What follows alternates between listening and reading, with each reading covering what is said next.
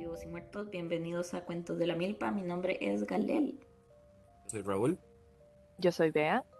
Y yo soy Joyce. Y el día de hoy eh, les traemos un capítulo muy bonito que ha tenido años de cocción, la verdad. pueden irse, pueden irse los capítulos del inicio y darse cuenta de esta evolución. Sí, y no solo eso, sino también cocción personal de, de antes de saber de cuántos de la milpa nos hemos estado preparando para este tema. Este es el inicio de una nueva serie de temática que es eh, aprender a profundidad eh, lo que significa cada uno de los signos zodiacales. Entonces, eh, hace poquito empezó. Ah, sí, no, perdón. no, tranquilo. Antes de entrar al tema, es muy importante que demos el saludo a los Patreons, ¿verdad? Los Patreons Ajá, ajá. Entonces, eh, los Patreons de esta semana eh, son Priscila Salas. Un saludo. Hola, Priscila. Gracias. Sí, sí que. Eh, Pri nos ah, trajo básicamente una recomendación que básicamente hay una hay un equipo de personas, una fundación que eh, está trabajando en Ucrania para eh, ayudar a los animalitos eh, que están pues teniendo pues problemas por, por, todo el tema de la guerra ya y la fundación se está encargando pues todas las personas que están dejando sus animalitos atrás ver cómo, cómo pueden colaborar con eso. La fundación se llama U Animals eh, U de uva y Animals de Animals. y pueden encontrarlos en su Instagram, eh, que sale como uanimals.official con WF. Eh, para que puedan donar si les nace para todos los perritos y gatitos que están también atrapados en toda la situación de guerra. y el segundo tema, el segundo Patreon que tenemos es Dragón 1518. Muchísimas gracias por el apoyo de ustedes dos a este programa. Muchas gracias y un saludo a Muchas gracias. Ahora sí. Ese, tema. Sí, sí, ahora sí vamos al fútbol. bueno, primero queríamos empezar con saludarles y darles el. Em, ¿Cómo es? Felicidades o celebraciones a Ostara, porque ya estamos en un nuevo año zodiacal. El, feliz año nuevo astrológico. El, feliz año nuevo astrológico. Entonces, el 20 de marzo tuvimos, eh, celebramos eh, Ostara o la, las Pascuas. entonces, entonces, realmente este episodio empieza por, por esto, ¿verdad? Empieza por hablar sobre. Bueno, primero, si no saben qué es Ostara, tenemos un episodio de hace tres años. De hecho, me puse a escucharlo esta semana y fue increíble. Better Journey. ¿Cómo es que eh, sí. dice eh, started from the bottom? Sí, empezamos, empezamos desde abajo y ahora estamos aquí. Entonces, eh, si quieren ir a revisarlo, está muy divertido. En este caso, hablamos más sobre el sincretismo, como, como, como, dije mucho como. cómo la Iglesia Católica tomó todas estas celebraciones eh, paganas y demás y las transformó hacia el catolicismo. Entonces, en este episodio hablamos sobre eso y hablamos acerca de em, la quema de Judas, que es muy interesante. Entonces, si quieren eh, escuchar acerca de Semana Santa y tal, pueden ir allá. Pero hoy vamos a hablar acerca de em, bueno, yo quería hablar un poquito sobre Ostara como tal y vamos a hablar sobre cómo Ostara empieza en la temporada de Aries y por ende vamos a también mandar un gran saludo a todas las personas Aries que nos están escuchando, vea incluida. Feliz cumpleaños. cumpleaños a nuestra querida Vamos a hablar de mí, ¿no? Una bulla. Una bulla a los Aries. Más La mesa más animada se gana. La mesa más animada fijo son los Aries de fijo. Eso es la mesa donde vuelan palomitas y se, y, suceden y se hacen regueros de comida, obviamente. Sí, sí, y se tiran a, a, bailar encima de la, de la tarima. La, ay, no me arrobe, por favor. La mesa de la gente Aries es donde alguien contó un chiste y todo se cagó de risa y se volcó una Coca-Cola, de fijo. Sí. y ahora todos están enmielados. Dios, mío, que es, sí, no. Todo muy específico. sí, eh, y como este va a ser un episodio introductorio a la cuestión ya de los signos como tal, porque si bien ya hemos hablado de esto en otros episodios, ha sido más para enfocarnos, digamos, el primer episodio de astrología fue sobre los planetas, después que sobre las casas, etcétera, etcétera. Esos son otros aspectos de la astrología. Aquí nos vamos a enfocar como tal en las generalidades de Aries y los mitos, ya cosas como más específicas.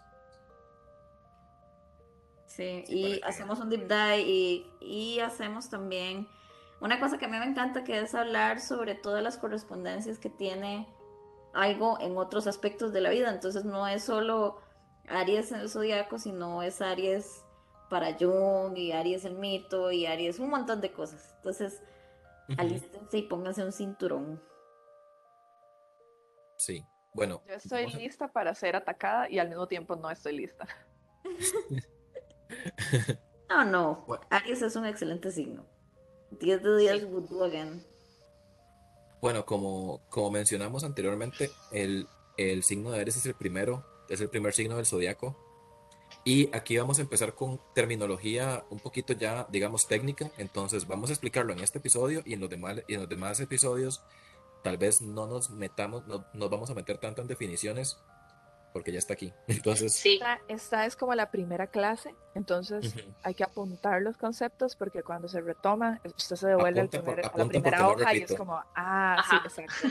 ¿Qué entonces, salvar? Ajá. Guarden este ah. episodio porque ah, esto es como un, como un, em, riesgo, ¿verdad? Como voy a empezar a probar un poquito de eso y de repente me voy en un hueco. Entonces, así es como todo eso. Eso fue lo que me pasó a mí y aquí sigo. Sí. hace, hace 15 años. Yo igual. Yo abrí esta puerta y no la volví a cerrar. Entonces, este. Y ya, y ya acepté mi, mi. Como la Géminis en mí. Y ahora toda la información que van a tener es porque fueron, fue mucho tiempo de, estar obsesionada con todo, como todo esto. Entonces, ahí va. Este, pero sí, agarren. Ahí vamos, ahí vamos con todo. Trajeron, trajeron bolsa. Vamos, equipo. un montón de información. Traen toppers. Ok, este. También, sí, guarden este episodio por ahí, le ponen una marquita, una estrellita, un favoritos y vamos al fútbol. Ah, y hablando de, hablando de eso, este, hablando de poner estrellitas, en Spotify ya se habilitaron las, las calificaciones de los podcasts, entonces si nos quieren calificar, nos quieren dejar ahí un pulgacito. Me colabora con las cinco estrellitas. Lo que me recuerda, eh, es, que dice que Raúl mencionó, porque quiero hacer un par de shoutouts a un, a un par de podcasts a los que recién agarré y dije, ah, man, mira, hay estrellitas, voy a ponerle sus cinco estrellitas al podcast Positivas, ¿verdad? Que se escribe Positivos con X en la segunda O, y al podcast en La Voz de los Hongos, que tienen cinco estrellitas cada uno, y, y vayan y los oyen. Y luego nos ponen también cinco estrellitas a nosotros. Así es. Cadena de favores. y bueno, ahora sí, eh, hablando ya sobre la naturaleza como tal de Aries, hay un término que se llama polaridad, que este era más que, nada en los tiempos de antes, que decían este, que ah, dividían los signos en dos, en dos categorías, masculino y femenino. Últimamente, ya más recientemente, esa terminología ha caído en desuso pero sigue siendo, digamos, como un binario, nada más le cambian las etiquetas. Como positivo y negativo y así. positivo, negativo, yin yang, nocturno, diurno. Ajá, exacto, lo que se habla es más como energía eh, receptiva y energía proyectiva también. Ajá, ese, ese es como el más, el más actual, digamos. Ajá. A mí ese es el que más me hace sentido, de alguna forma. Sí, sí. Porque al final también... Para mí también tiene sentido. Y también se, se, se tiene que entender que no es, no es, em, no son absolutos, o sea, no se trata de, de, ningún absoluto. Esto es nada más para poder explicar eh, ciertos, ciertos conceptos, pero se sobreentiende, o sea, estamos partiendo desde el hecho de que adentro de la energía receptiva hay como tal energía eh, proyectiva y receptiva, y adentro de esas, de esas eh, como como secciones, hay también en sí mismo energía proyectiva y receptiva y así, porque es un fractal y porque todo tiene absolutamente todo, entonces no se puede decir que esto es absolutamente eh, noche y eso es absolutamente del otro. Ajá. Sí, es, es, lo mismo de siempre, la, humanidad tratando de ponerle límites a cosas para poder entenderlas, básicamente. Entonces, eh, en el sentido de la, de la polaridad de Aries sería positiva o masculina o diurna o proyectiva, básicamente. Es de, tenemos también la, la cuadruplicidad o la modalidad que tenemos este, tres y se llama cuadruplicidad porque hay, ¿cómo es? Cuatro signos en cada categoría, que tenemos los signos cardinales, los fijos y los mutables. A, eh, grandes rasgos, los, los, signos cardinales se les conocen como los signos iniciadores, por eso siempre están como al principio de, de las estaciones. Como ahorita que estamos al principio de la primavera, empieza con Aries. Ajá, ajá, Porque, los, porque a los signos cardinales se les facilita mucho iniciar cosas. Eh, de hecho, el otro día eh, vi una explicación muy bonita acerca de eso, que era como, ok, em, para ponerlo de, de forma eh, más ilustrativa, em, los signos, perdón, las diferentes modalidades es como em, Aries es cardinal, Leo, no, sí, Aries es cardinal, Leo es fijo y es, Sagitario es mutable. Entonces se podría decir como que Aries es el encendedor o el, el, fósforo. Como en la eh, iglesia. ajá. Leo es la fogata y Sagitario es la persona que está ahí asando los malvaviscos. Vaya. Eso me recuerda mucho a los dibujitos de, de Sanctuary. Eh, Sanctuary, para quienes no saben, es una eh, aplicación, pero también tiene una página en Instagram muy divertida donde pasan haciendo eh, correlaciones entre dibujos ah, y ya. Ajá, ajá, ajá, tal cual. Como que hacen un dibujo de un picnic, entonces cuál es el signo de cada cosa y el mantel es un signo y la y el main dish es otro signo y así, ajá, Sí, pero en este caso eso sería de, de del fuego, ¿verdad? como que si estamos hablando de las energías del fuego, bueno, la energía eh, cardinal sería el encendedor o el, fósforo, la energía fija sería como eh, alusión a la fogata y la, energía mutable sería la persona esa que está haciendo malvaviscos en la fogata. Entonces, eh, Aries sería de cualidad cardinal, entonces eso significa que les tienen mucho empuje a la hora de iniciar cosas. Es como el Por pistón. cuando empiezan por eso cuando empieza la temporada de Aries todo el mundo se pone a hacer cosas. Estoy muy cansada. Saliendo a correr. Estoy muy cansada. Ya quiero, ya quiero que llegue la temporada Tauro. Ay, madre, por favor. Es, a mí la temporada de Aries me agota mucho. Yo estoy harta. Porque di, yo tengo Marte en Aries, entonces me es como que me metan un cachiflú en el culo. Solo que yo no tengo esa energía. Entonces me, me, dicen como, haga cosas. Y yo, pero, pero no, estoy cansado. Y vos decís, hágalas usted. Y bueno, entonces, como ya dijimos, Aries es del elemento fuego y lo rige el planeta Marte. Ahorita hablamos un poquito más de lo que son los, los planetas regentes. y el signo opuesto es Libra. Yo quiero hacer un, paréntesis acá, si ah, están llegando hasta aquí y no entienden muy bien cómo qué tiene que ver esto con la Navidad, ¿verdad? Así como, ¿por qué los planetas eh, estando tan allá tendrían siquiera eh, un, efecto en mí eh, o en mi vida o ni siquiera entiendo eso para, para poder empezar desde el principio? Porque yo siento que tenemos mucho tiempo de no hablar de ese tipo de temas. Es, y ya lo hemos dicho antes, es como correlación no es causalidad, ¿verdad? No es como que si un planeta está pasando por aquí, de repente ya eso va a significar que estas cosas van a hacer y que este planeta va a hacer que yo haga X o Y. Pero a través de la observación durante muchos miles de años se ha dado cuenta de los patrones que hay. Eso no se puede negar. Es como, oja, estoy observando que cada, cada vez que este planeta está en tal eh, en tal signo, entonces así es como, o sea, en ese momento es donde empieza la primavera, por ejemplo, o ahí es donde empieza, se termina el invierno, o la gente es, de repente empieza a hacer más cosas porque ya hay un poquito más de calor, entonces em, es, es, eso, es esa, esas características de, de, lo que está pasando para, en el cielo como un mapa para qué es lo que son los fenómenos que se están viendo en la Tierra porque esa parte de la premisa de cómo es arriba, es abajo. Así es.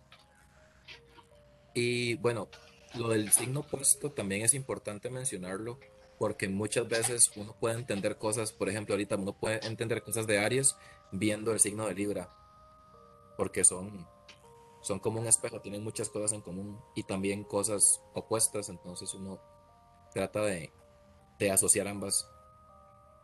Eh, siguiendo con las generalidades, también hablamos de las dignidades de los signos. Las dignidades son básicamente la interacción de los planetas con los signos. Todos los signos zodiacales tienen un planeta regente, dependiendo de la, de la corriente astrológica de la que se hable, de la, ya sea astrología tropical o astrología eh, moderna o tradicional.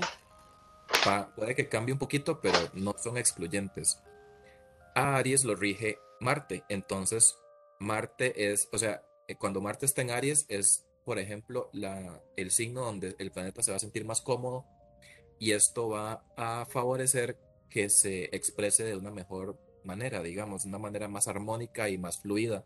No va a encontrar como resistencia. Entonces, este es el regente. Luego, eh, el otro Voy a decir planeta, yo sé que el Sol no es un planeta, es una luminaria, pero se hace por facilidad. Que el, el signo de Aries se exalta con, eh, digamos, con el Sol. Entonces, todas las personas que son signo solar en Aries tienen el signo solar en exaltación. Eso significa como en esteroides.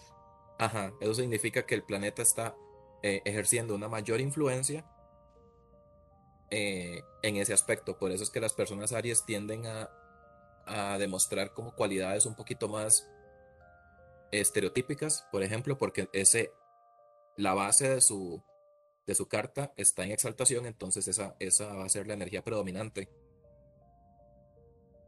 De igual y es, es, interesante porque entonces el sol, como se considera en la astrología como el rey o el líder del zodiaco, entonces hay, una, hay una cuestión en Barcelona con la exaltación en el Sol en Aries, porque entonces les da a las personas Aries una capacidad de liderazgo. Siempre tratan como de, de ser quien abre camino, pues. Y, y los demás siguen. eh, también tenemos. ¿Puedo decir algo? Ajá. Algo, pero a nivel, a nivel personal, ¿verdad? Obviamente. Este, y, y teniendo en cuenta que cada persona tiene rasgos particulares. Eh, yo opino, yo opino que yo no tengo una naturaleza de liderazgo tan ah, como de que sí, yo voy a ser la que coordina, ¿verdad? Pero denme una, denme una tarea, denme un objetivo y ahí voy. Como un, como una mulita hacia adelante, así como chiqui, chiqui, chiqui, Pero creo, creo que la vara de ser líder no se me da tanto, pero pienso que el, el, motorcito está, nada más que entonces es como que denme un objetivo y entonces yo ahí voy de camino. Yo pues, creo que ese es el legítimo caso de amiga date cuenta. ¡Ah, por Dios! ok. Sí, yo, yo creo que ese es el, el legítimo caso de, ¿cómo era? Yo creo que es que a mí no me encantan los retos. Oh, por Dios, me están sacando trapos sucios. y uno es como, amiga, ¿de qué estás hablando? Amiga, date cuenta. Bueno, entonces. Y esto literalmente lo, lo hablamos ayer. Beatriz, ¿qué le dijimos ayer? Ok, está bien. y bueno, estos son el domicilio y la exaltación, son, por así decirlo, las las este, posiciones más benéficas que tienen los planetas, porque es donde el planeta se va a sentir más cómodo, ya sea se, se, siente como en casita o está, ¿verdad? En esteroides, dijo Bea. Está breteando. El opuesto al, al domicilio es el detrimento. También se llama ay, ¿cómo es que se llama? Bueno, se llama detrimento o exilio, también les dicen exilio. Oh, wow. El detrimento de, de Aries es Venus, porque son opuestos. Aries está regido por Marte, Libra está regido por Venus, entonces son opuestos. Y también toda la cuestión de los mitos de Afrodita y, y Ares, ¿verdad? Y Ares, O sea, es como, como, no, no vamos a sentir placer, solamente vamos a hacer cosas. Oh, por Dios.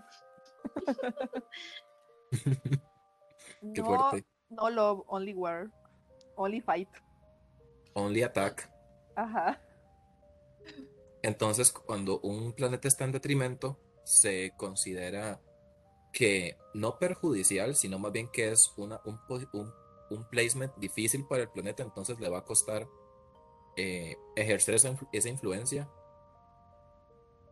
Y también le va a costar como ser la, energía predominante, porque está como apagadito. Y eso pasa, eso pasa si las personas tienen Venus en Aries ese, esa, esa, ese aspecto les va a costar un poquito más desarrollarlo. Por lo mismo, porque los, los eh, dioses de Venus y Marte se consideraban fuerzas opuestas. Y el opuesto a la exaltación es la caída. Entonces, como, cuando uno- ¿Por qué será? Si es la verdad que uno toca el cielo cuando está pecando. Entonces, acá es interesante porque encontré, eh, yo no sabía, no me había fijado, y gracias a, un podcast que nos pasó Beatriz, lo vi y ahora no lo puedo no ver, de que la caída de Aries es en Saturno, que yo nunca la había entendido. Pues es interesante porque entonces, como el, el signo está en caída cuando está en Saturno, y Saturno está exaltado en Libra, eso quiere decir ¿verdad? lo mismo Aquí es que al cuando contrario. Cuando está en Libra, Bueno, ajá, está- el ajá. está viviendo su mejor vida. Ajá. Y cuando está en Aries está como, ¿verdad? Porque son energías muy, muy disonantes. Entonces les cuesta como interactuar porque Saturno en la, en la astrología tradicional se considera casi que el opuesto al Sol, porque el Sol brilla y da calor y da vida, etcétera. Y Saturno es Ah. frío, es oscuro y Un saludo a los Como dicen- Capricornio, que el regente es Saturno. un saludo. O sea, y, y yo que tengo Aries y Capricornio de luna.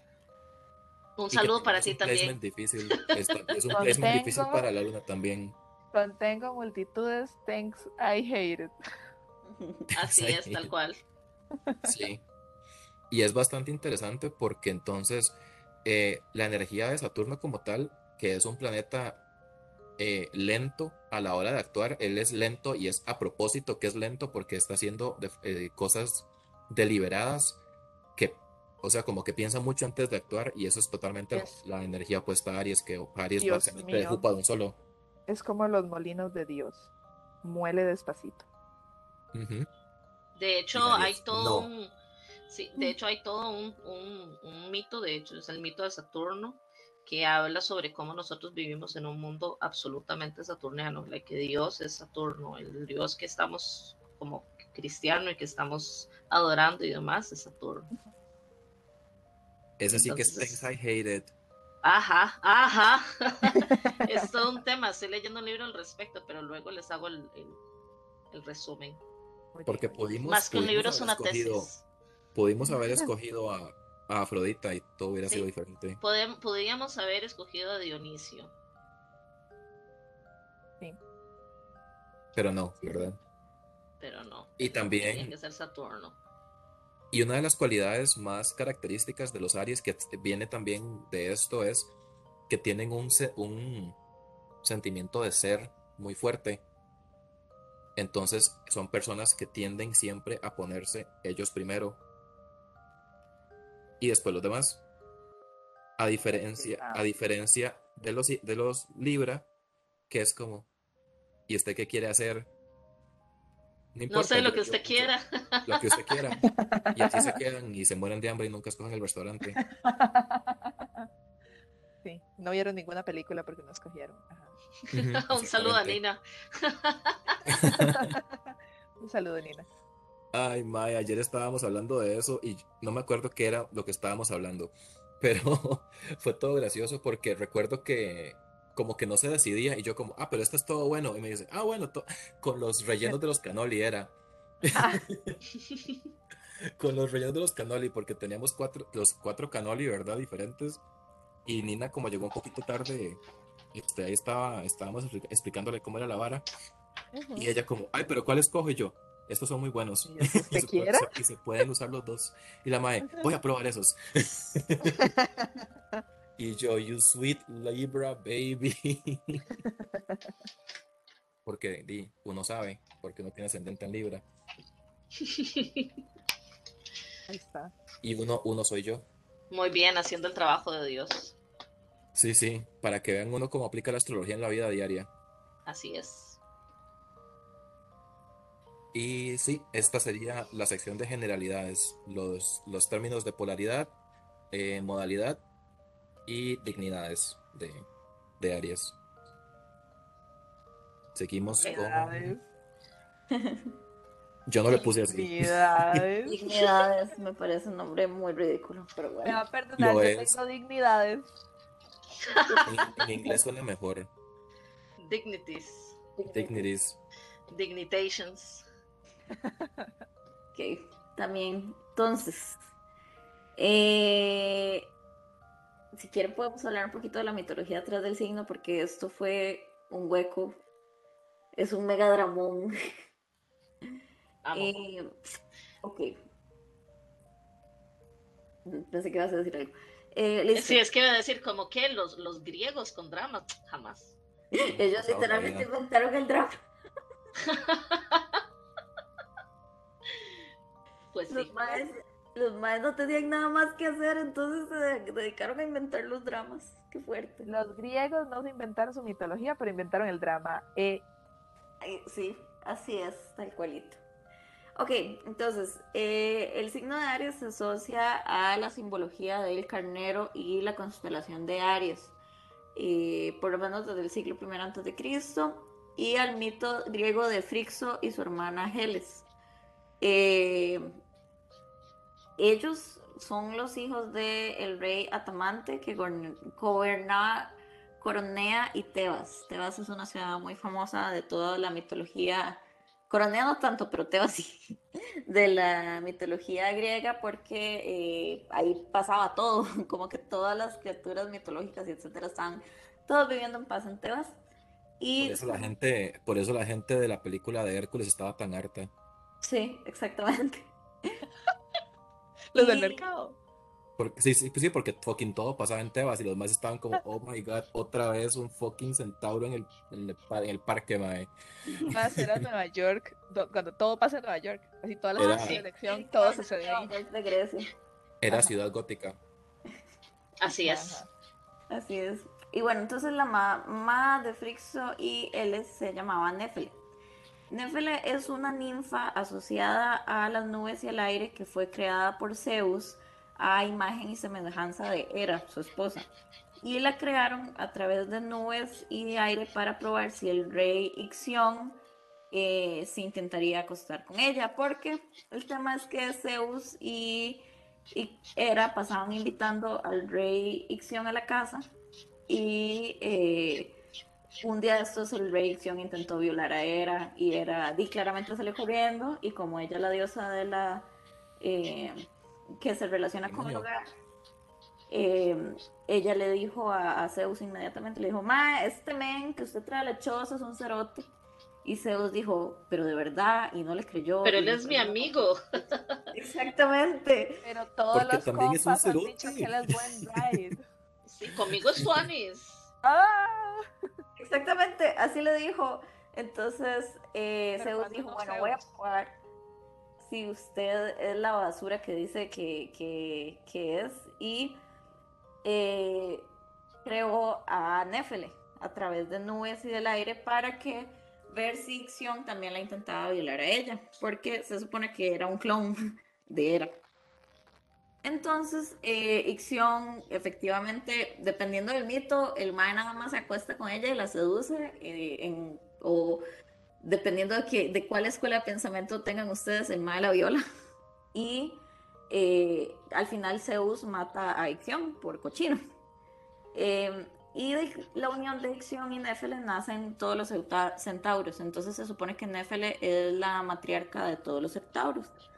Si escuchan un motorcito, mi gato que está ronroneando. Ay, pequeñito.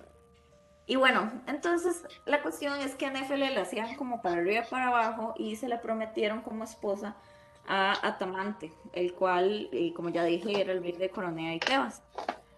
Eh, porque Atamante se suponía que era como de una descendencia semidivina, entonces lo correcto era como que se casara con otro ser divino.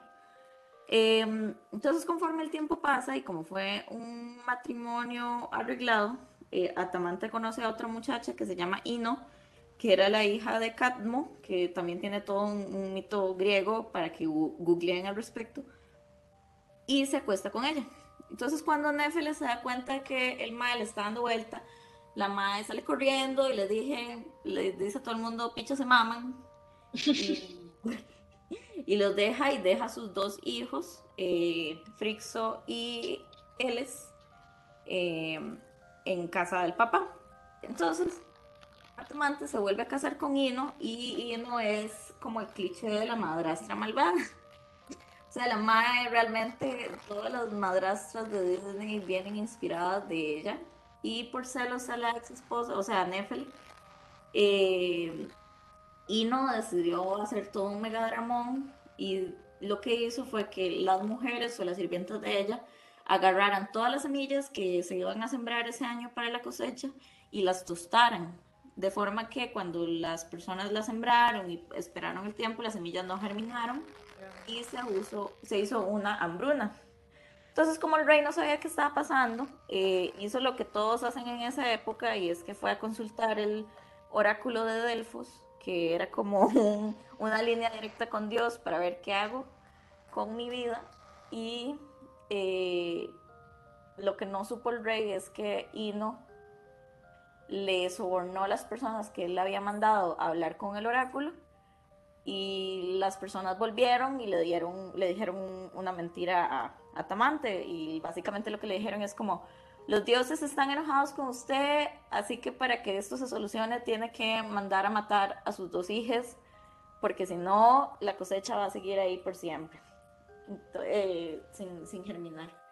Entonces Atamante siendo un excelente papá, agarró a sus dos hijos eh, y se los llevó a la cima de la montaña amarrados y les iba a cortar la garganta y quemar los cuerpos. Que, pequeño paréntesis, eso me llamó muchísimo la atención porque es la misma historia de Isaac y Jacob. Ajá, yo estaba pensando en eso. Entonces. Al eh, final, perdón, pero que al final Dios le diga: Willa, Willa, Willa. Mentira, mentira, mentira, mentira. Era vara, baja ese cuchillo, era chiste, mae, jamás. O sea, ¿qué? ¿Qué clase de abuso psicológico es ese? Es como, era varísima. Era varísima, ¿no? Eh, y bueno, se los llevó y ya los iba a matar cuando eh, Nefele por detrás escuchó todo el drama y como era la mamá de ellos, eh, lo que hizo para salvarlos fue enviar un carnero o un, bueno, sí, un carnero o, ¿cómo es que, ¿cómo es que también se les dicen a los carneros? un, un chivo al lado con, con, la lana de oro y tenía alitas, que se llama crisómalo. Y eh, se los llevó, eh, le, mandó el carnero y el carnero llegó así como en el momento correcto y agarró los carejillos y se los llevó volando resulta que también el carnero hablaba, entonces el carnero les explicó como, vean, necesito que se agarren muy bien porque vamos volando. el carnero les dijo, vean, esa es la razón por la cual las, las águilas no podían llevarse el anillo a Mordor.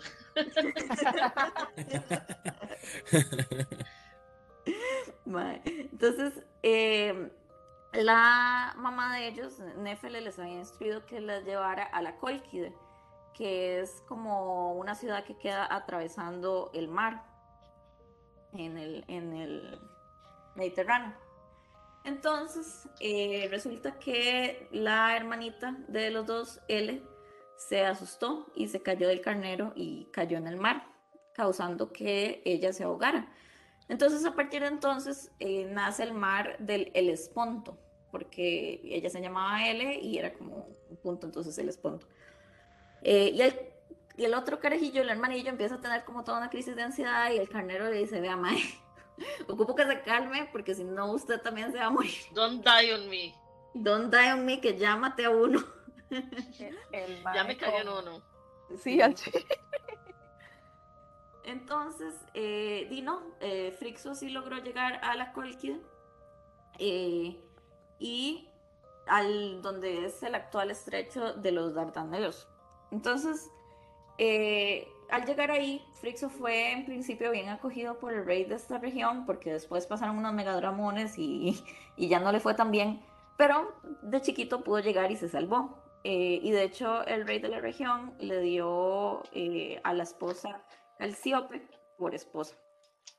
Entonces, en agradecimiento a Zeus por haber ayudado a todo esto, porque Zeus fue el que mandó el carnero al rescate de los carajillos junto con Nefel, eh, lo mató y se lo ofrecieron al eh, rey Etes, que es el rey de donde lo haya llegado y lo rescató, y ese carnero fue consagrado al dios Ares.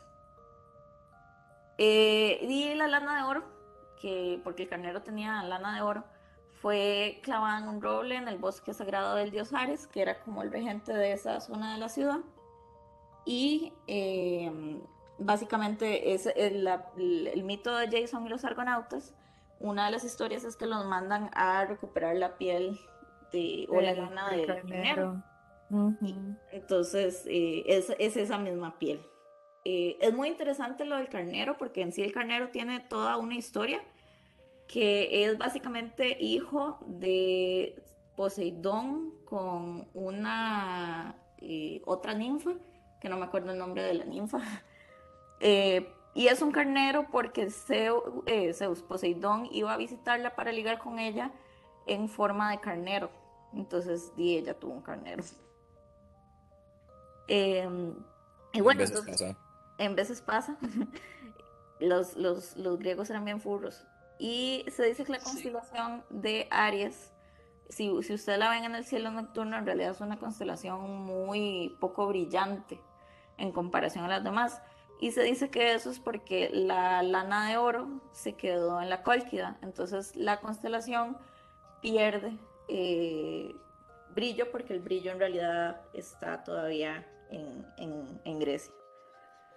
Eh, ah, bueno, y como Devuélvale la lana al carnero, como diría Villalta. Así es. Páguele al carnero. Páguele al carnero. Y como agradecimiento por el brete sote de andar rescatando chiquitos, básicamente Zeus volvió al carnero un inmortal a través de la constelación. Diciendo, pues gracias. Entonces, el- esta, esta historia me llama mucho la atención porque en sí me hace pensar en el signo de Aries o en las personas Aries, porque son puras varas demasiado intensas, como puros eh, enredos así, todos pasionales y que cólera, e ira y sexo y pasión y chiquitos y chiquitos en Muriéndose. No. todo, sí, todo eso me, me recuerda muchísimo a, a, a todos las- las- los arquetipos que nosotros asociamos a, a Aries. ¿Ustedes se dieron cuenta de que todo ese culebrón fue un lío de faldas? ¿Sí? Así es, tal cual. Pero, pero si entiendo, el carnero fue mandado, el pobre ni siquiera no tenía ni mierda que ver en el enredo. No, él No, solamente fue. Zeus le dijo, vaya, ayuda a esta madre". Vaya y haga. Ajá. Y terminó despellejado. para reflexionar. para reflexionar.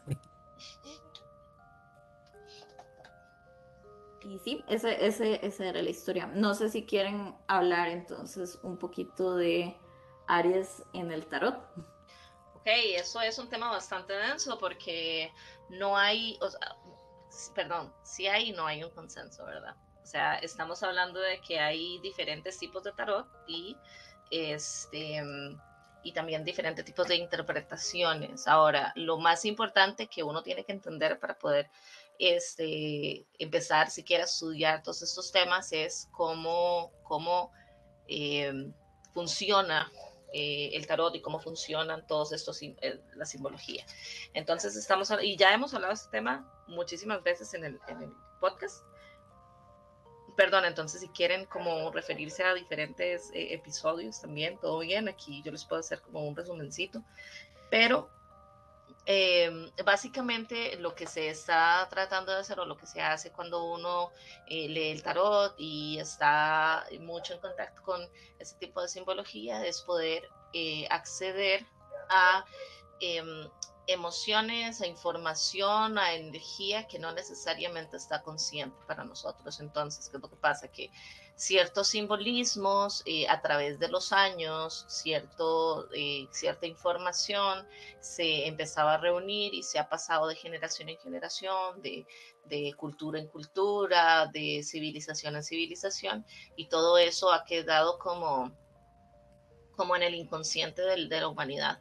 Entonces, por ejemplo, el hecho de que nosotros podamos eh, asociar a Aries con el color rojo, eh, hay una razón para ello, ¿verdad? O, como por ejemplo el, el, el, mantra de Aries es yo soy. Como que cada uno de los símbolos, de los signos zodiacales tienen un mantra. El de Aries es yo soy. Eh, y esto también está asociado con el primer chakra, ¿verdad? El, el, chakra raíz. Entonces, como que todas estas cosas vienen, vienen en conjunto porque no es solamente una, una cultura la que las ha estudiado, son muchas, muchas culturas a través de toda la humanidad que han llegado como a los mismos puntos. Y el tarot lo que trata de hacer es tomar información de ese, eh, lo que hemos hablado como el inconsciente colectivo eh, cuando hablamos sobre Jung y hablamos este, sobre, qué sé yo, también recuerdos akáshicos y demás, estamos hablando sobre toda esta información que es parte de la, del, eh, de la cultura, de, de, la historia de la humanidad a la cual podemos acceder eh, con un solo símbolo. Y esto es una herramienta, esto no es como, ok, yo voy a utilizar el tarot para eh, porque es la verdad absoluta y es mi día a día y es lo que de fijo, sí, o sea, como va a pasar y así y tal, o sea, hay muchas formas de leer el tarot, pero al final de cuentas, toda esa información son herramientas para uno poder eh, seguir con la vida adelante, ¿verdad? Entonces, eh, y dependiendo de qué es lo que uno quiera en la vida. Entonces, eh, hay una parte del tarot donde habla sobre, y yo específicamente voy a hablar acerca de el de Crowley muy por encima, porque uno, Crowley es un viejo chocho, y lo otro es que la información que el MAE tiene ha sido demasiado, demasiado grande, entonces, digamos, eh, en ciertas, en ciertas eh, culturas o en ciertos estilos de tarot, se podría hablar acerca como em, eh, el mago es, está relacionado con, la, con el signo Aries, pero Crowley dice así como no, no, no, que nosotros no hemos hecho toda esa información, o sea, tenemos demasiada información que nos dice que en realidad la energía que tiene este el mago no es de no es de fuego, sino es como como de aire, entonces esto viene tiene mucho que ver con la cabala que es un, eh, también una herramienta bastante interesante, bastante densa también, y no se puede explicar como en un episodio corto. Eh, ni tampoco yo siento como que esté capacitada siquiera para empezar a hablar acerca de la cábala, porque es un hueco muy, muy grande pero sí, eh, Crowley era muy, o sea, estaba muy interesado en hacer todo este tipo de conexiones, ¿verdad? Con el árbol de la vida y, y qué significaba este, la energía de cada una de las cartas. Entonces él decía, ok, el Aries eh, está más relacionado con el emperador porque es esta energía que, que es entre comillas, masculina, que es eh, una energía proyectiva, que es eh, donde Marte está exaltado. Entonces estamos hablando de, este arquetipo que, que eh, viene a regir y que viene a, dar órdenes y que viene a accionar. Entonces, dependiendo de cuál sea el tipo de camino esotérico que uno quiere llevar, así va a tener como, como la correspondencia a, a, nivel de Aries. Para mí, yo como yo dice, esto es lo que me hace más sentido después de haber investigado.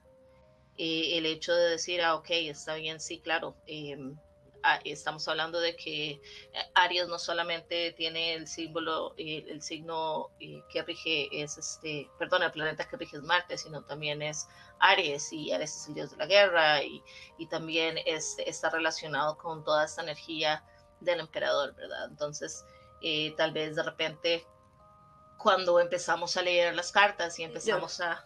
Perdón. Sí, yo, yo, yo, nada más quería agregar también como algunas otras cositas que también he visto respecto al, al emperador y a Aries. Em, el emperador siempre eh, aparece en una túnica roja, en una posición de poder, en un trono y todo ese, eh, lo que decía Joyce, como la, la, relación entre el color y los signos es, es, muy importante porque el color tiene mucho que ver con eh, la psique, o lo que se maneja en el inconsciente. Entonces el rojo se ha asociado en todas las culturas con temas de eh, agresión, pero no solo agresión, sino actividad o energía. Es, el color más es el color más energético, fue el primer color eh, en el cual eh, las personas le dieron nombre. el azul y el amarillo fueron nombrados muchísimo después pero el rojo siempre fue el primero, entonces también está como la misma correspondencia de que Aries es el primer signo y el rojo es el primer color. Y hablando también de eso, eh, igual se, se, extrapola a las partes del cuerpo también, porque Aries rige la cabeza. Y era lo que mencionaba Joyce del chakra, ¿no? El, el chakra que mencionaba Joyce era el de la cabeza. No, ah, es el de la base. El de la raíz. Pero es, que los, chakras van, ah, es que los, pero es que los chakras van de abajo para arriba. El primero es el de la ah. base y van subiendo. Sí, es cierto, como un arbolito. Okay, y la correspondencia del cuerpo de Aries es la cabeza, entonces eh, la cabeza es regida por Aries, los hombros los rige Tauro y de ahí para abajo hasta llegar a los pies con Pisces. Ay, con Pisces, eh, perdón. Sí, esto, es todo un tema, lo de los Pisces y los pies. Gasp. esto, sí, esto es, es un poco tabú. Y yo prendas, me gusta. Me interesa. Para, estará para el, para el episodio de Pisces. Pero solo voy a decir que con lo de la correspondencia de la cabeza de Aries, hagan espiojito a sus Aries. Gracias, por favor. Ven. Gracias. Sí, y gracias. y Beatriz, y no se detengan. Un saludo a Isaías y le agradezco mucho por el piojito. Y a todas las personas que me hacen viejito les agradezco. También es, sí, también es demasiado interesante eh, darse cuenta de, cómo, por lo menos, eh, ahorita que estamos hablando acerca de, los chakras y la raíz y tal, eh, una de las cosas más importantes en el momento donde uno ve este, esta información sobre Aries y que su, su, su mantra es yo soy, ¿verdad? Y qué significa ser, no es no es algo, o sea, siempre hay un potencial, ¿verdad? Yo soy qué. Entonces, siempre es ese iniciador, yo soy fuego, yo soy acción, yo soy pasión, yo soy... Entonces, pero al final de cuentas es eso, es yo soy. Entonces, es muy interesante también verlo como muladara o como el, el, chakra raíz, porque es como esto es tu base, eso es de donde empieza, ese es el potencial de absolutamente todo. Y es el inicio también del, del, del año eh, astral, ¿verdad? Zodiacal. Uli me había explicado una, un, eh, sobre cómo en este momento el, el, el access eh, de la Tierra o el elipsis de la Tierra, el Sol está pegando directamente, pero es un tema demasiado complicado para yo poder explicárselos aquí con mi, con mi humilde conocimiento. pero sí, entonces ahorita, ahorita la Tierra está apuntando a la constelación de Aries cuando se hace este, este cambio hacia, hacia el equinoccio. Y entonces también estamos hablando acerca de cuáles son esos, esos eh, simbolismos con respecto a, el equinoccio. Y estamos hablando de Ostara. Y Ostara, eh, ¿qué es lo que tiene? Huevos. eh, uno de los de los de, las- de los símbolos son huevos. Oh Tengo God, 12 yo- años. Yo también. Huevillos. No, o sea, eh, Ostara lo que su, su, su símbolo son eh, Sí, como Los- los huevos de Pascua los y los conejos. y los conejos y los conejos que también son signos de, de fertilidad. Fertilidad. Ajá. Ajá, entonces igual el huevo es todo el potencial en- encerrado en un De solo vida, ajá. en, so- en un solo en una sola cápsula o como en las semillas entonces cuando ustedes haya- vayan a hacer sus, sus rituales y si, si están en eso yo soy una persona súper ritualística a mí esas cuestiones me encantan este porque me, ayudan a mantenerme conectada a la tierra. Entonces pensar por ejemplo que yo en mi altarcito yo voy a poner semillitas porque esto representa lo que las intenciones que yo estoy plantando en este momento del año para ver eh, cuál es el potencial que tiene esto. Entonces, este, yo lo que hice, por ejemplo, para Ostara fue como prender un, incienso de mirra y un incienso de frankincienso y prender una, una candela negra y una blanca y, este, hacer toda esta cuestión de, de traer a la mente el balance, que lo que hablaba Raúl, ¿verdad? Como el, el cuál es el contrario de Aries, Libra. Entonces estamos celebrando el inicio de algo, pero también estamos honrando el balance que tiene que haber. Entonces, como que son muchas conexiones que uno puede también traer a la mente para poder crear esa conexión, eh, como, como ese, ese sentimiento de pertenencia y, poder utilizarlo para la vida de uno, son herramientas. Y eso era lo que hablaba John también, ¿verdad? A él, de- del inconsciente.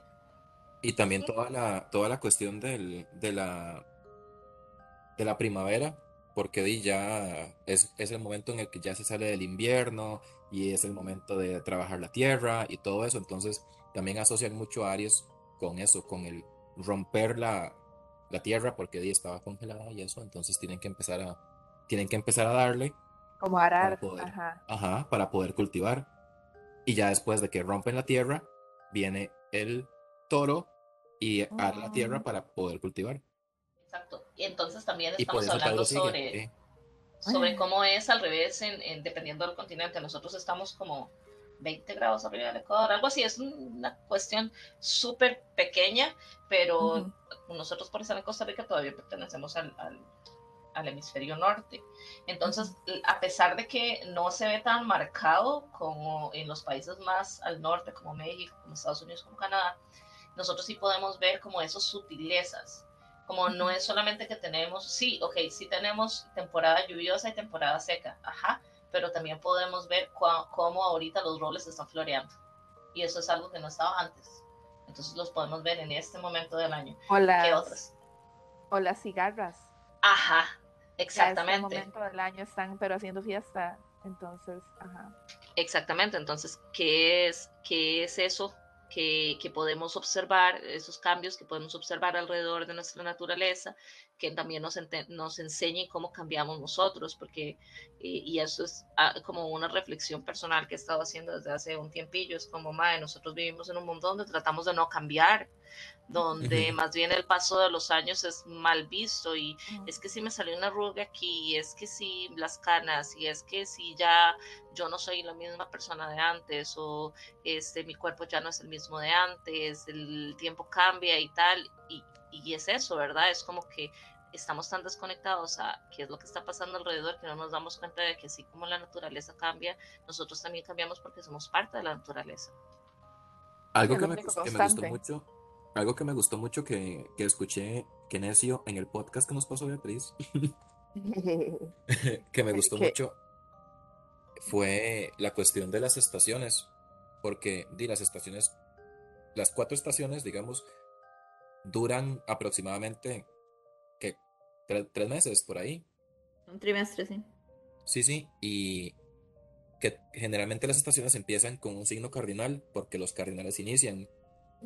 Y esto es en todo, en todo el, el, eh, la rueda zodiacal, siempre sigue la misma secuencia, siempre es cardinal, Ajá. cardinal, fijo, mutable, cardinal, fijo, mutable, cardinal, fijo, mutable. Porque la, los, los signos cardinales inician las estaciones, los fijos pasan cuando está la, la estación establecida ya como tal, y los mutables son la transición entre una y otra. Así Entonces, es. Eso es lo que estamos viendo ahorita. Eso tiene todo el sentido del mundo. Me parece muy, me pareció muy, muy wholesome, la verdad. Porque todo se conecta. ¿eh? Así es.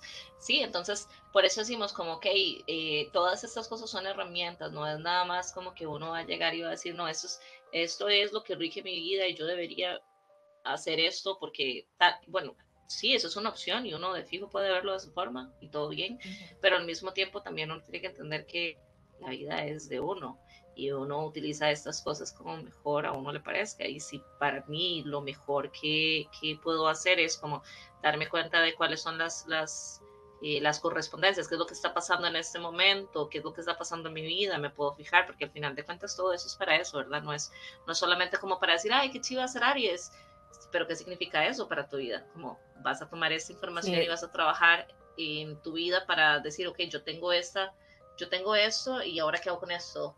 Eh, voy a aprovecharlo porque yo sé que esto me puede, esta energía me puede funcionar para ciertos aspectos de Ujú. mi vida o que quiero trabajar con eso, porque no es solamente decir como, ah, sí, eso soy yo y ya, porque eso lo que hace nada es, de- nada de andar peleándose con gente en la calle y decir, es que yo hago eso porque soy Aries. No, ¿verdad? No se vale. no, no, no, ujú. sino es más bien como, ok, sí, mira, esto, esto tiene una tendencia y yo puedo tomar esto y trabajar en ello. Como por ejemplo, si yo soy Géminis, yo sé que yo tengo la tendencia al chisme. Entonces yo trabajo en eso para no afectar a las Sea- personas Se ha, que están alrededor trabajado mío. de manera de que solo, de que solo sea sobre youtubers. Exactamente, o personas que no tienen nada que ver con la vida real. Entonces, es, es una forma de canalizar, ¿verdad? Porque al final de cuentas, sí, me puede gustar el chisme, pero yo tengo que entender que las personas son seres humanos, que des- detrás de un chisme hay una persona de carne y hueso que está viviendo todo ese drama también, ¿verdad? Entonces, eh, son, son herramientas que uno utiliza para poder mejorar día a día. Y si uno tampoco quiere mejorar, pues todo bien, di, ese es su camino. Yo no los Pues conozco, sí, yo no soy su manager. Uno sabrá. Ustedes verán. Ustedes verán, así es, porque es, es lo mismo, o sea, en cuentos de la milpa no creemos en eso de, ay, es que yo soy tal signo y por eso soy así, o sea, eso no, no es Eso no excusa. existe. Mm, mm. Ajá, exactamente, Bueno, porque no es excusa. porque yo cuando conozco a una persona libre de fijo digo, "Mm, ya. Bueno, uno, tratamos. Uno lo intenta, uno lo intenta, sí, yo no voy a- yo tampoco soy el Buda. Es cierto, así es. O sea, yo hace poquito llegué a la conclusión de que yo oscilo entre intentar ser el Buda y decir voy a sanar en el infierno, Pero Ya. eso no es lo mismo que hacemos un montón de personas. porque, porque uno contiene multitudes. Así es. Así es. Eh, Pero- hay pero otra, sí. correspon- otra correspondencia, de- hablando otra vez de Aries un poquito, que a mí me llamó muchísimo la atención fue el hecho de que eh, en la Biblia, y nosotros queremos hacer un capítulo de eso, pero en la Biblia se puede leer los, el viaje de Cristo y los doce apóstoles eh, o los evangelios se pueden leer como interpretados por astrología o como una ejemplificación de cómo funcionan los diferentes signos zodiacales. Eh, y se supone que los doce apóstoles y lo que hacen cada uno de ellos se pueden representar a través del zodiaco. Entonces, la correspondencia entre eh, los apóstoles y Aries sería el primer apóstol que es Pedro. Que Pedro es, eh, se le conoce como la roca o el cimiento de la iglesia, porque así le dice Jesús a Pedro, eh, sobre ti eh, crearé mi, o fundaré mi Iglesia. iglesia. una cosa Construir mi iglesia, una vara así, ajá. Ajá, y me llama muchis- muchísimo la atención porque se Y supone Pedro, que Dios Aries- mío, por, por favor, es demasiada presión. ¿Por qué me metí en esto? Por eso terminó como terminó. Por eso terminó como terminó. Y no solo eso, o sea, se supone que Aries es el primer signo, es la fundación, o es lo que abre el camino para todos los demás signos. Y se supone que Pedro representó eso para Jesús. Fue el primer apóstol que le abrió camino a todos los demás apóstoles. También hay muchas características de Pedro que me hacen decir, como este mae de fijo era Aries. Ah. Porque el mae eh, Era todo arrancado. Sí, y lo pueden ver en el capítulo que tenemos sobre los cátaros. Pedro y Pablo se odiaban. a muerte. Y, y era sobre todo de Pedro hacia Pablo, porque Pedro pasaba enojado con Pablo. Como los le decía picapiedra. cosas. como los picapiedras. Entonces, como esa sensación arrancona de Pedro de ser todo gruñón y, y chichoso y estarse siempre peleando con la gente, todo eso me hace decir, "Ujú, ese mae era Aries. Y, ¿Quién y-? Pedro ¿Y quién- Picapiedra. ¿Y, quién, ¿Y con quién corresponde Pablo en esa, meta- en esa analogía? de Estaba pensando, ajá. yo- no lo ¿qui- sé, pero puedo revisar el documento. Fijo Sagitario. Vamos a ver. Pueden, pueden continuar Drum- mientras yo drum roll. Porque yo, yo, solo, yo solo voy a especular que cómo era, cómo era que se llamaba este men, Juan, el que era Ajá, jovencillo. el, el El Bautista. Bautista. Ajá. El ese, era el, ese era el Piscis. Ese era el Eh. Piscis y no me pueden decir lo contrario. El que bautiza a Jesús. Ahora sí, ya lo tengo por aquí. Eh, Ajá, el más joven. Es que no sé si el, es- no sé si el Bautista. Bueno, voy a dejar que Gael siga porque Fido tiene la información ahí a mano. A ver, Pablo no era apóstol, entonces no calza con dentro de la astrología de los 12 signos, porque Pablo llegó mucho, mucho después de muerto Jesús, Ajá. pero Ese fue el que se lo soñó. eh, sí, e- ese El fue el que tuvo la Jesús, sí. visión. Pero eh. Piscis en realidad es Judas Iscariote, el que traiciona a Cristo. ¡Uh, la, la! Gasp. The Porque se drama. supone que Eso no, eh, me- eso no me lo esperaba. Se supone que como Pisces lo representa. em, ¿cómo- ¿Quién es el, el que lo representa? Eh, A ver, quién? suave, no entiendo. No A entiendo la pregunta. el, el planeta que lo representa. Neptuno. Piscis. Ajá. Sí, Neptuno. Neptuno. Que entonces se supone que la actitud de Judas Iscariote de traición es un, un problema que tiene es justamente ese planeta. Y toda la idea de las mentiras y el engaño son como parte de lo que gobierna eh, Neptuno. Pues sí. Por eso es que fucking nadie tiene Neptuno, mae. Como astrológicamente hablando, nadie puede explicarlo. Oh, fuck. Exactamente, exactamente, exactamente. Pero bueno, Por ya eso es que los de tránsitos de Neptuno son tan heavy. después. ¿Ah? Por eso es que los tránsitos de, Ne- de Neptuno son todos heavy, porque uno está ahí como adormecido. Nada más ahí como tratando de, de existir. Y Neptuno como, no, no, duérmase, todo bien. Todo está bien. Y el rancho en llamas. Todo el gaslight. Auxilio. Esto no es, esto no es tiradera contra los Piscis, ¿verdad? Por No, allá. No. No, No, para nada. Pero sí he tenido ese mismo beef con varios pieces. Sí, es como, como, no es cierto, pero, pero si quieres sí es cierto. Pero sí lo es. Ah, eso no me lo sabía. Esa- eso de los apóstoles, no- eso de los apóstoles no me lo sabía. Y no solo eso, como que todos los viajes de Jesús y como que iba de un lado para otro y todas las cosas que hacía, eso también puede ser analizado a través del zodiaco. Ah, sí. Eso pero es todo un no- hueco. Yo, yo no, yo no te manejo esa información por el momento, nada más me sé lo de los apóstoles. Más adelantito lo, lo mencionaremos porque tenemos otros 11 episodios que cubrir. Así es. Además, no solamente eso, sino que ya viene Semana Santa, entonces también vamos a hablar acerca de del Jesús por, eh, Don Cristo. ajá, De en otros episodios para que lo esperen. De, el Piscis número uno por excelencia, porque Cristo Así era es. Sí. Y Se su- nunca me, a, supone- po- nunca me van a convencer de lo contrario. La gente, ¿cómo es? La gente dice que, o, o se suele decir que es Aries. No, Que es Capricornio. Capricornio. Capricornio, Capricornio. Capricornio. Capricornio sacrificándose por la humanidad. Pero un Capricornio nunca se va a encalamar en ese palo, mae. Nunca. Pero un Piscis 10 de 10 Nunca. lo haría. Era un Piscis y un Piscis de febrero. If you know, you know. Oh.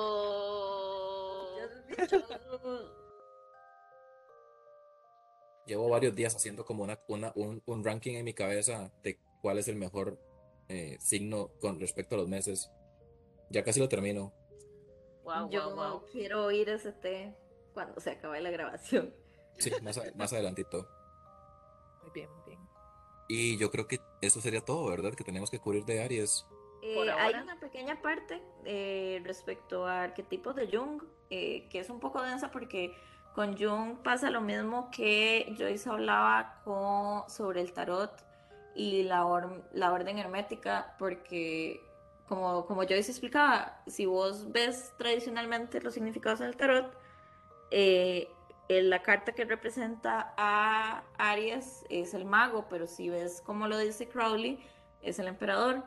Con Jung pasa parecido, porque eh, hay una escuela de pensamiento que piensa que el arquetipo de Jung que se representa en Aries es el del niño, o como esta criatura que viene descubriendo la vida con ojos nuevos y, y está empezando y tiene esta energía infantil e inocente, pero a la vez un poco caótica.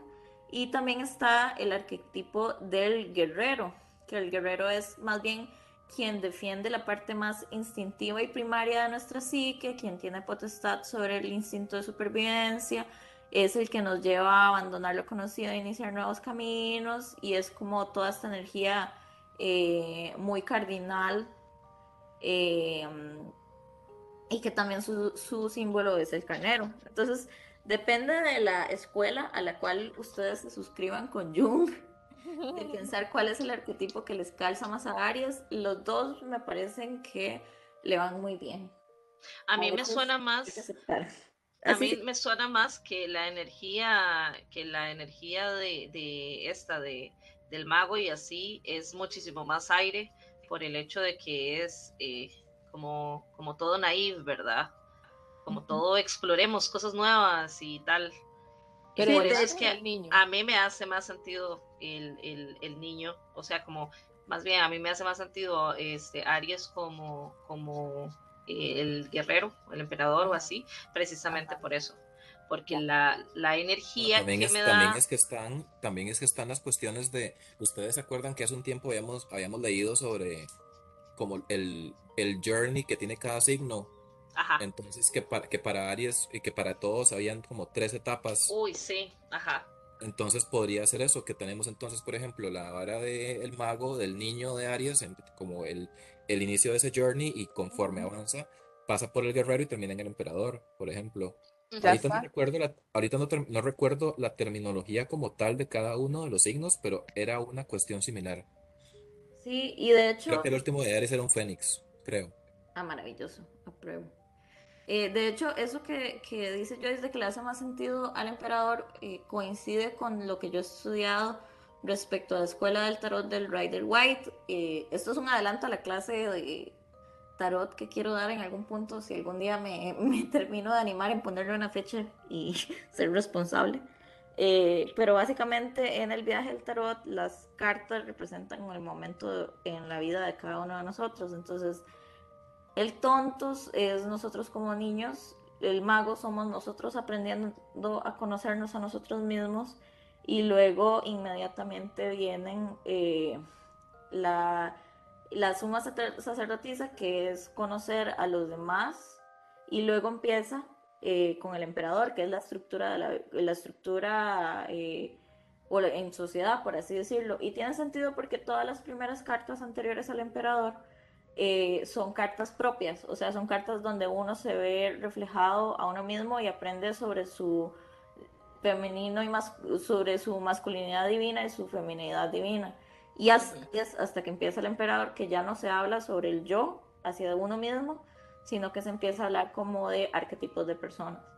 Entonces, para mí tiene sentido que se remuevan las primeras cartas del tarot que son asociadas a uno mismo y que a partir del emperador, que es cuando empiezan las cartas que son asociadas a la sociedad, empezamos a hablar de arquetipos. Espero que eso tenga sentido.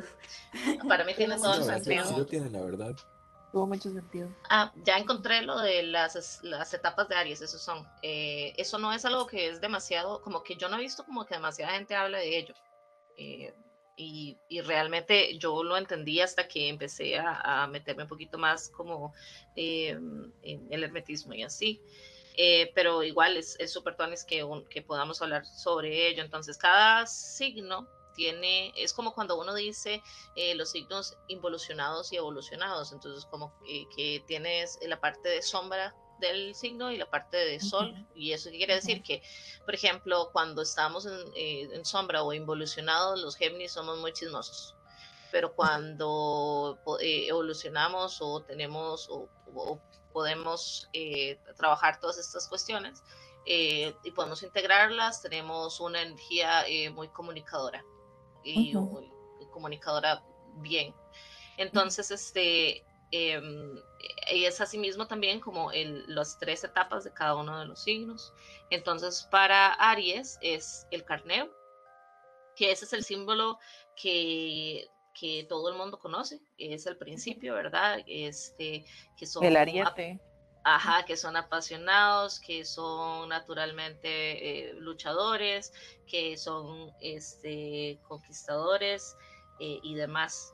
Pero eh, llega un punto donde, eh, en la vida donde eh, esta, esta gasolina se acaba y se empiezan a dar cuenta de que no todas las batallas son victoriosas y que a veces uno pierde y tiene que comer mierda y entonces de repente se convierten en el, eh, ¿cómo es que se llama? The Shepherd, En el pastor el pastor, ajá.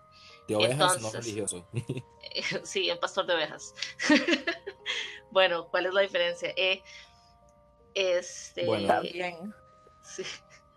Eh, ya cuando el Aries se da cuenta de toda esta verdad, o sea, como que no, no todas las peleas son, valen la pena pelear, eh, entonces como que su conciencia se expande y se convierten en el pastor, donde empiezan a observar las cosas en vez de actuar y accionar. Y es, es toda esta pelea que es la vida, ¿verdad? Eso es exactamente lo que es vivir. Y ya ahí es donde empiezan a voltear los ojos a sí mismos. Siempre hay como un camino y esto es también las historias que cuenta el tarot, ¿verdad? como siempre es el camino del héroe, siempre es eh, la vida de uno, cuál es, en qué etapa de esto es que estoy yo.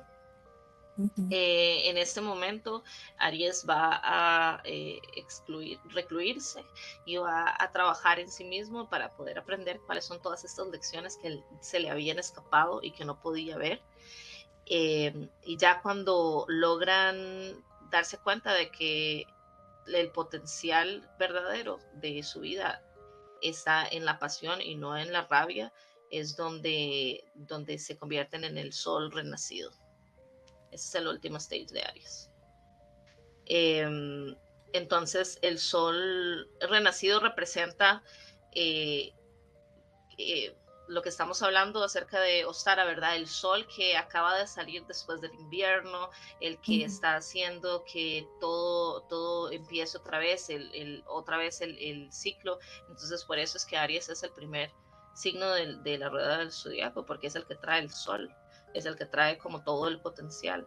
Me Entonces, encanta que siempre volvemos a lo, a lo mismo de, de que, de que Aries es el iniciador, porque al final lo que hemos dicho de varias maneras, ya sea en la Biblia o en el tarot o en esta otra cuestión que no me acuerdo qué es, al final es lo mismo, o sea, estamos diciendo exactamente lo mismo, nada más que con diferentes simbologías. Términos, Exacto. ajá. Exacto, Las entonces. correspondencias son tan importantes porque uno termina de comprobar que la astrología es real, porque es una cosa que se repite y una y otra y otra vez en diferentes medios, en cosas que no tienen nada que ver, en cosas que no tendrían por qué ser lo mismo y de nuevo sí lo son. Entonces, ver esos patrones en el universo y aprender a escucharlos y a detectarlos es muy importante.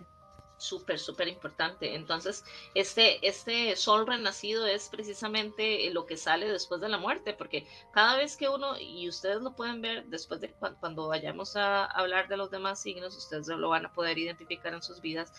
Este es el mismo camino de todas las personas. Siempre para poder tener algo nuevo tenemos que matar algo viejo y es en ese, en ese momento donde la esperanza se va y uno dice, madre, ¿por qué estoy luchando tanto? ¿Por qué me estoy enojando tanto? ¿Cuáles son todas estas cosas?